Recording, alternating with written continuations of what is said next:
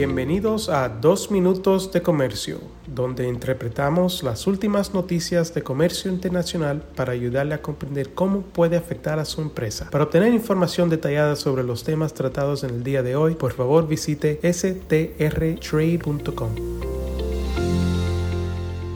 Soy Álvaro Ferreira, consultor independiente con Sandler, Travis Rosenberg y hoy es martes 23 de mayo de 2023.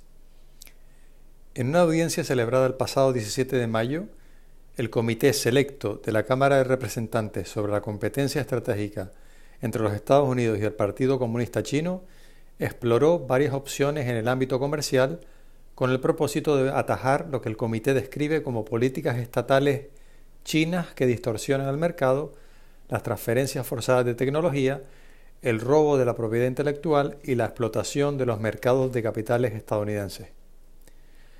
La audiencia evaluó formas de reaccionar a lo que se describió como la agresión económica por parte del Partido Comunista Chino, aunque también se centró en la importancia de promover la innovación estadounidense.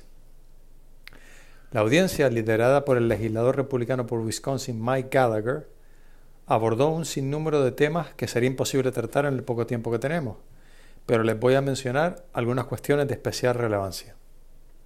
La audiencia incluyó a tres testigos, entre ellos a Robert Lighthizer, que fue antiguo representante comercial de los Estados Unidos durante la administración del presidente Trump, y quien posiblemente realizó las recomendaciones más agresivas. Lighthizer se mostró a favor de una separación estratégica gradual de las economías de Estados Unidos y de China, aunque dijo que las relaciones económicas no se deberían cortar completamente.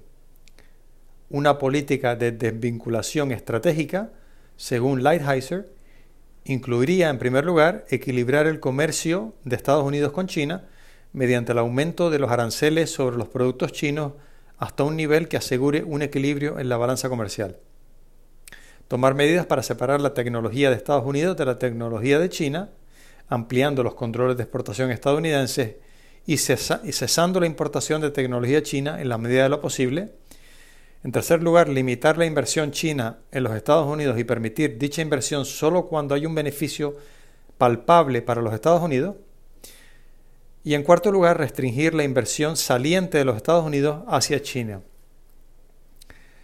Si bien Lighthizer reconoció que esta es, abro comillas, una recomendación agresiva, cierro comillas, afirmó que, abro comillas de nuevo, simplemente sería una versión más suave de exactamente la política que China tiene hacia los Estados Unidos. Cierro comillas. En respuesta a una pregunta sobre lo que se percibe como el abuso por parte de China de la exención arancelaria para bienes importados valorados en 800 dólares o menos, Lighthizer abogó por la eliminación total de esa exención o como mínimo la reducción del umbral a un monto nominal y mencionó la posibilidad de 50 dólares o 100 dólares en vez de 800 dólares y o la exclusión de los productos chinos de este beneficio. En respuesta a otra pregunta sobre si Estados Unidos debería continuar brindando trato de nación más favorecida, conocido en los Estados Unidos como Relaciones Comerciales Normales, o NTR, a China, sin el cual la gran mayoría de los productos chinos estarían sujetos a aranceles sustancialmente más altos, Lighthizer dijo que Estados Unidos debería revocar dicho trato y, abro comillas, hacer más que eso, cierro comillas, como por ejemplo modificar algunos de los aranceles actuales de la columna 2 es decir, los aranceles que los productos chinos enfrentarían sin trato NTR, porque ciertas tasas de la columna 2 son, según Lighthizer, demasiado bajas.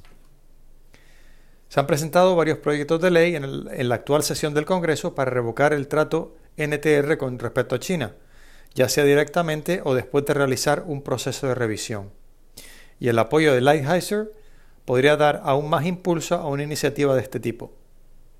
Se estima que sin trato NTR, tan solo los 10 productos chinos más importantes en términos de valor de importación a los Estados Unidos el año pasado habrían estado sujetos a unos 57 mil millones de dólares en aranceles adicionales ese año. Y solo estamos hablando de los 10 productos más importantes de China. Lo que hubiera representado un arancel promedio de un 39,7% para estos productos. En otras palabras, el impacto de la revocación del trato NTR sería enorme y podría cambiar completamente el panorama comercial internacional. En Sandler, Travis Rosenberg seguiremos monitoreando este tipo de iniciativas legislativas muy de cerca y mientras tanto aprovecho para enviarles un muy cordial saludo.